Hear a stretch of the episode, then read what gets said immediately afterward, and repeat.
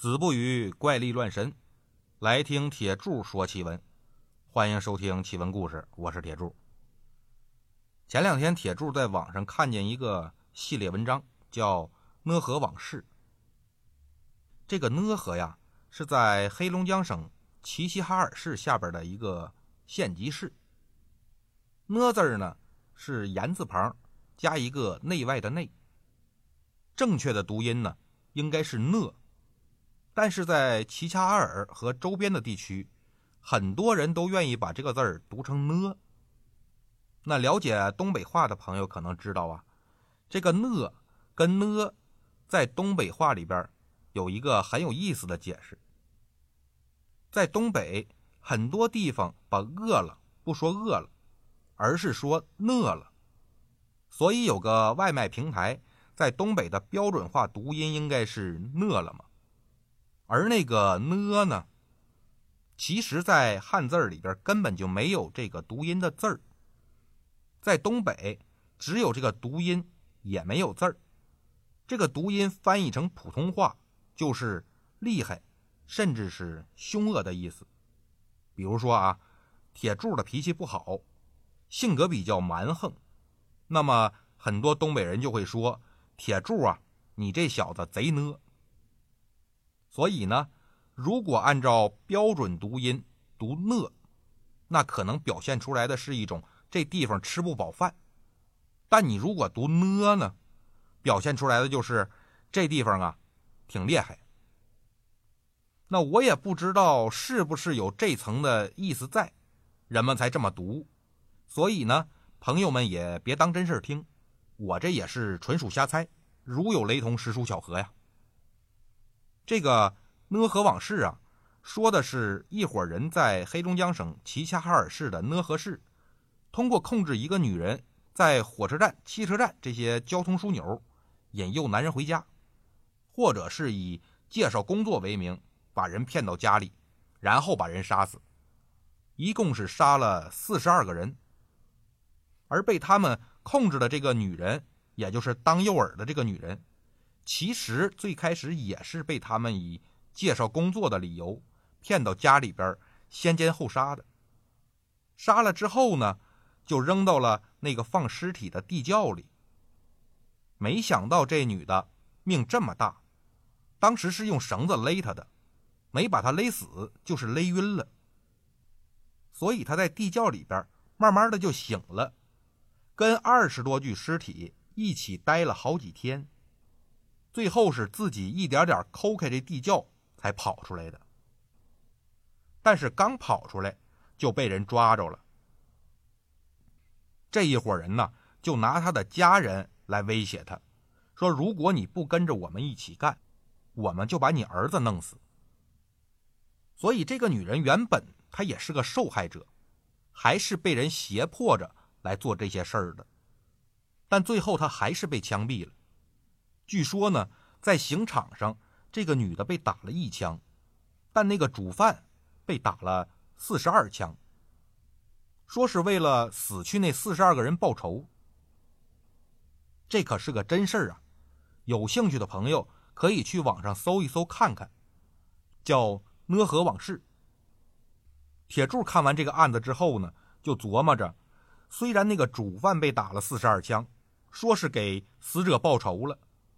但如果死者不认为这是给他报仇呢？或者说死者不解恨，他还想报仇，那得怎么办呢？肯定得有一个其他的报仇方式吧。所以呢，我就想起了一个古代的故事，说杭州有个秀才叫汤世坤，这一年三十岁，他从十几岁就开始考科举了。但连着考了十几年呢，就是中不了举人，所以也就没办法参加下边的会试，更没法参加殿试。眼看着自己这岁数也到了而立之年了，还是个孤家寡人，心说考试呢，我的确是还得接着考，但我也得娶媳妇儿、生孩子呀，我还得养家糊口啊，总不能让爹妈。养我一辈子，让我打一辈子光棍儿吧。所以他就在私塾里边找了个教书的活，算是半工半读吧。就一边赚钱，一边接着读书，准备考试。其实呢，这也是古代大多数读书人的生活方式。很多人一辈子可能就是个秀才，他连举人都考不上，更没有当官的机会了。所以大多数啊，也只能是靠着教书来养家糊口。咱们小时候不是学过一篇课文叫《范进中举》吗？那就是《儒林外史》里边的一段。主角范进从二十岁开始考科举，一直考到五十四岁，足足是考了三十四年，他才算是通过了乡试，中了个举人。咱们今天说的这个汤世坤呢，也是这样。那只能是向生活低头了，边打工边读书。汤世坤打工的这个私塾呢，供住不供吃，所以他每天都住在私塾里。晚上放学以后啊，学生都回家了，整个私塾就剩他一个人。这一年腊月的一天晚上，汤世坤吃得了饭，就回教室里边点上一盏油灯，开始看书。虽说杭州的寒冬腊月不像北方那样千里冰封万里雪飘吧，但温度呢也的确是挺低。而且这个汤世坤还比较怕风，所以他晚上看书的时候，教室的门窗都是关着的。约摸着到了三更天儿也就是现在的半夜十一点多，汤世坤就听着外边传来一阵砰砰砰的声音。那个节奏非常缓慢，但是呢很有规律。这声由远及近，等到了自己门口，可就停住了。外边的月光打在窗户上，正好把门外那东西的影子就模模糊糊印出来了。汤世坤看了一会儿，感觉这不像个人，好像是一截木头。这木头啊，就杵在门口一动不动。汤世坤心里边就开始发毛了，壮着胆子问了一声：“谁呀？”他不说话还好，一说话呀，外边这东西就好像得着信号一样，突然就哐的一声把门给撞开了。这一撞劲儿还特别大，窗户纸也破了，门也碎了。与此同时呢，砰的一声跳进来一个东西。汤世坤仔细一看，原来是个身材高大的人。但这人脖子上可没有脑袋，衣领、胸口附近全都是血，脑袋用一根绳挂在腰带上，那脑袋怒目圆睁，七窍流血，身体蹦一下，脑袋也跟着飞一下，紧接着外边又陆陆续续的砰砰砰的蹦进来六个，全都是跟第一个一样啊，身材高大壮实，清一色穿着灰布大褂，也全都没有头。那头都在腰里拴着，这可把汤世坤给吓尿了，都忘了跑了。紧接着呢，这七个没头的鬼就蹦到汤世坤身边，围成一个圈用手把各自腰里边挂着那脑袋给拎起来了，举到汤世坤的头顶上，就以他为圆心，绕着他蹦圈七个人头的腔子里边滴滴答答往下滴血。滴了汤世坤满头满身都是，那血还冰凉冰凉的。不管汤世坤怎么喊怎么叫，他们就是不停。汤世坤如果想往出跑呢，就被他们给踹回来。就这么足足的蹦了一刻钟，把汤世坤给浇了个透心凉，吓得迷迷糊糊就晕过去了。第二天早晨呢，学生来上课，看见教室这门也破了。自己那教书先生浑身是血的躺在地上不省人事，赶紧就跑出去告诉私塾的老板老范。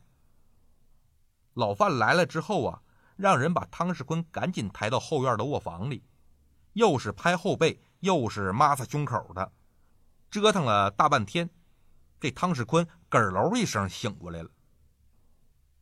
老范就赶紧问：“先生啊，您这是怎么回事啊？”汤世坤就把昨天晚上遇着鬼这事儿跟老范说了一遍。这又是惊又是吓的，还在地板上躺了一宿，吹了一宿的冷风，汤世坤这身子可就顶不住了。他就说：“老范呐，我得回家休息几天了，等我把病养好了，我再回来教书。”老范说：“行吧。”就让汤世坤换了件干净衣服，帮他雇了顶轿子，就给送回家去。汤世坤这家呢，住在城隍山脚下，他坐在轿子里面闭目养神。等轿子马上就到山下的时候呢，轿夫就在外边喊：“先生啊，咱们可快到了啊！”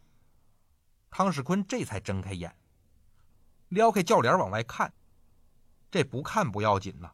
一看就吓一跳，他就看见昨天晚上那七个断头鬼，在外边树林的阴影里边站成一排，正等着他呢。腰里边挂着七窍流血的人头，都怒目圆睁的瞪着他。汤世坤赶紧喊：“停停停，别往前走了，掉头，咱赶紧回私塾。”教夫一听，这奇怪呀，马上就到了，怎么又窝头往回走呢？那人家是花钱的人，说回去就回去呗，就又给抬回私塾了。老范正在这儿看着人修门呢，一看汤世坤又坐着轿子回来了，赶紧把他扶下轿子，问说：“怎么回事啊？怎么回来了？”汤世坤说：“不得了了，昨晚上那七个断头鬼一直是跟着我呢。刚才本来是快到家了。”我在城隍山脚下看见他们了，好像专门在那儿等我似的。老范这人挺善良，一看汤世坤吓得魂儿都没了，就说：“那你还是住私塾吧。”又留了一个小书童照顾他。当天晚上呢，汤世坤就发起烧来了，浑身滚烫滚烫的。老范一看这不行啊，别再出事儿了，一边让小书童去请大夫。一边又派个人去汤世坤家里边送信儿，让派个人过来照顾汤世坤。等到了第三天早晨，汤世坤就彻底昏死过去了，怎么叫也叫不醒。这可给他家里人吓坏了，又把大夫找过来了。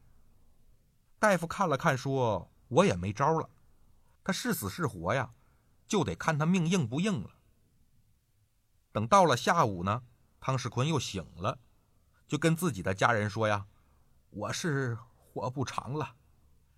这次醒过来呀，是阎王爷开恩，让我跟家里人道个别。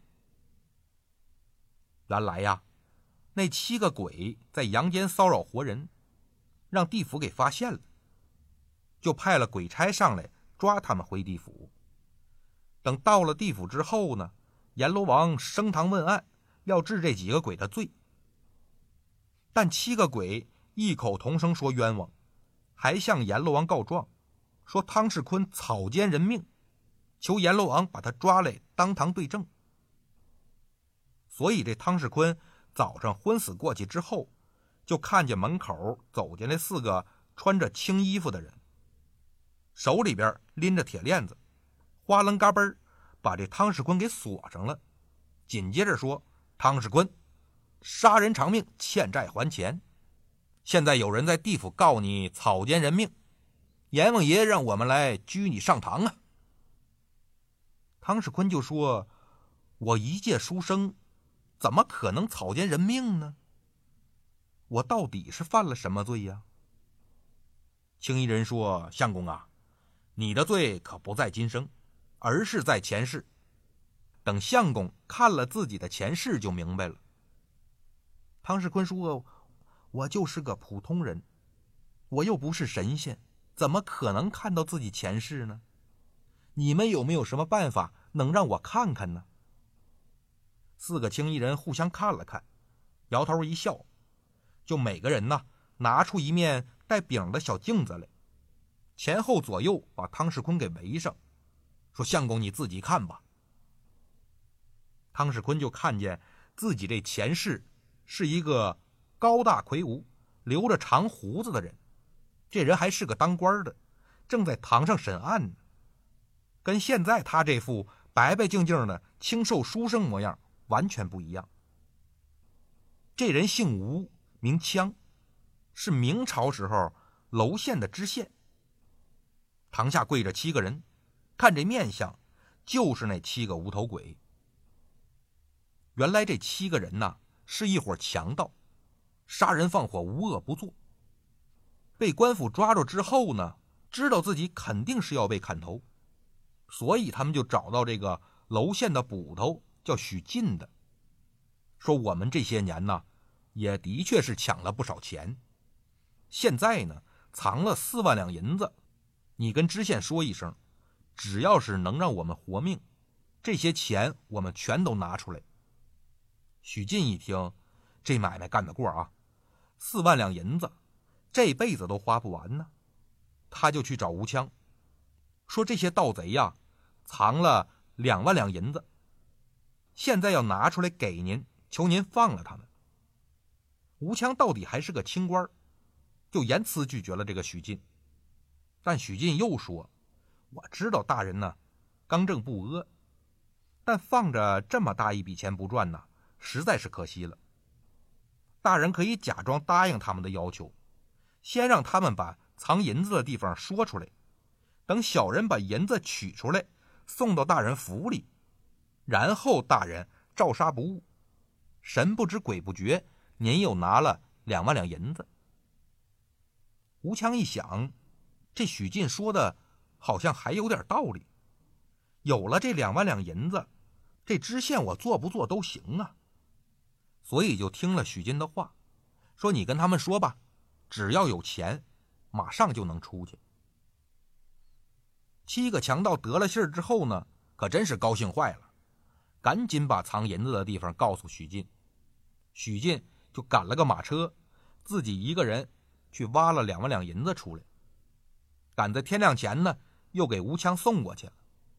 剩下那两万两啊，还放在原来的地方，他可没动。反正他知道强盗是出不来了。也没法往出送信儿，这地方呢，也就只有他一个人知道了，肯定是丢不了。第二天，吴知县升堂问案，七个强盗乐呵呵就上堂了，心说这回是没事了，哥几个肯定是能走。没想到刚一跪下，一帮子衙役呼啦超就上来了，把七个人同时摁住，二话不说，抽出来竹片就开始掌嘴。直打的他们腮帮子、嘴唇子都肿得老高了，才算完事儿。七个人就别说说话了，怕是吃饭都得靠那棍儿往里捅着吃。打完之后呢，知县说：“你们七个人罪大恶极呀！刚才这顿板子是替被你们杀害的死者报仇的。你们这案子呀，事实清楚，证据充足。鉴于你们罪行实在是太为恶劣了。”本官就决定先斩后奏，也别等着秋后了。今儿个就给你们来个斩立决。说完呢，就让人把这七个人拉去刑场，挨个剁了脑袋了。那么说，吴知县想杀这七个人，你杀就完事儿了，打他们干什么呢？他是怕这几个人呐多嘴，万一他们在大堂上或者在去刑场的路上。把自己收了两万两银子的事说出来，那不就完了吗？